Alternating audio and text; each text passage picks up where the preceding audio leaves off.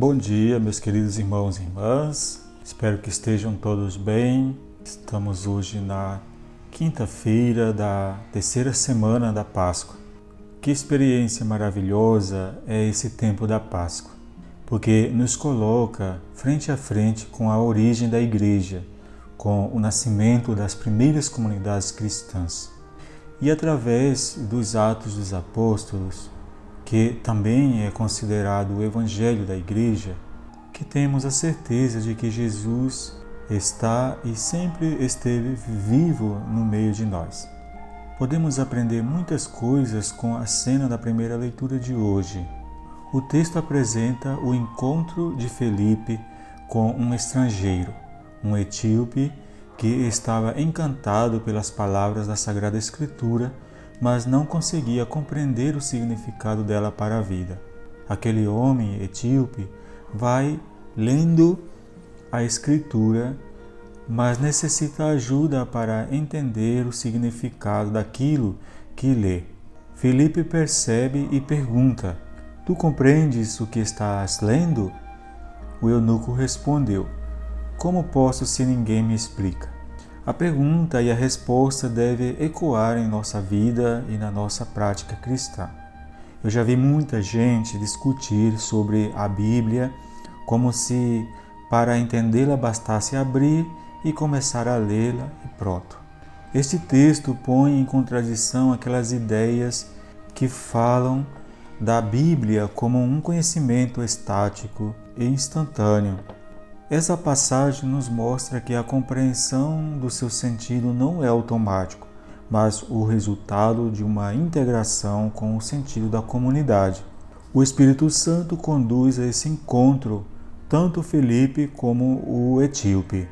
Para que ele pudesse entender, era preciso viver a experiência de fé. Era preciso fazer parte de tudo aquilo que os apóstolos estavam vivendo. Abrir a Bíblia e pronunciar as suas palavras não dá ao leitor ou ao ouvinte a capacidade de conhecimento sobre a mensagem que ele transmite. A necessidade de compreensão e a sede de conhecimento também não são suficientes para determinar que uma pessoa consiga por si só se tornar conhecedora da verdade contida nela. Ou seja, a igreja é um lugar natural da compreensão da Bíblia. A primeira leitura de hoje reacende o convite para que a palavra de Deus seja anunciada por quem recebeu da igreja a formação necessária para poder oferecer o que ela também recebeu. Felipe foi enviado pelo Espírito Santo para ensinar aquele etíope e torná-lo membro da comunidade. E no evangelho de hoje, Jesus reafirma que ele é o pão da vida. Se os seus antepassados comeram o manar no deserto e morreram, agora quem comer do novo pão da vida participará da ressurreição, ou seja, conhecerá uma nova vida. Essa vida nova só é possível se cada cristão participar do projeto de Jesus, assimilar seus valores e aplicá-las em seu dia a dia. Esta afirmação de que Jesus é pão da vida nos compromete bastante como seguidores, discípulos e servidores seus, pois indica o lugar e a presença real da Eucaristia. Então, se isso tem uma relação com a Eucaristia, onde encontramos Jesus, pão da vida hoje? Na Eucaristia, certamente mas a Eucaristia é muito mais do que uma missa, porque ela é a memória de uma vida entregada. O Concílio Vaticano II diz: alimenta o que passa fome, porque se não alimentas, o matas. Gaudium et Spes 69. Jesus está nos enfermos que precisam de remédios, na quantidade de gente que busca futuro, respeito, dignidade. Está na comunidade que se organiza para que o pão se multiplique. Nossa geração tem em suas mãos todas as riquezas para alimentar suficiente e dignamente toda a humanidade. Que dirá a história de uma geração que pode saciar a fome do mundo e não o faz?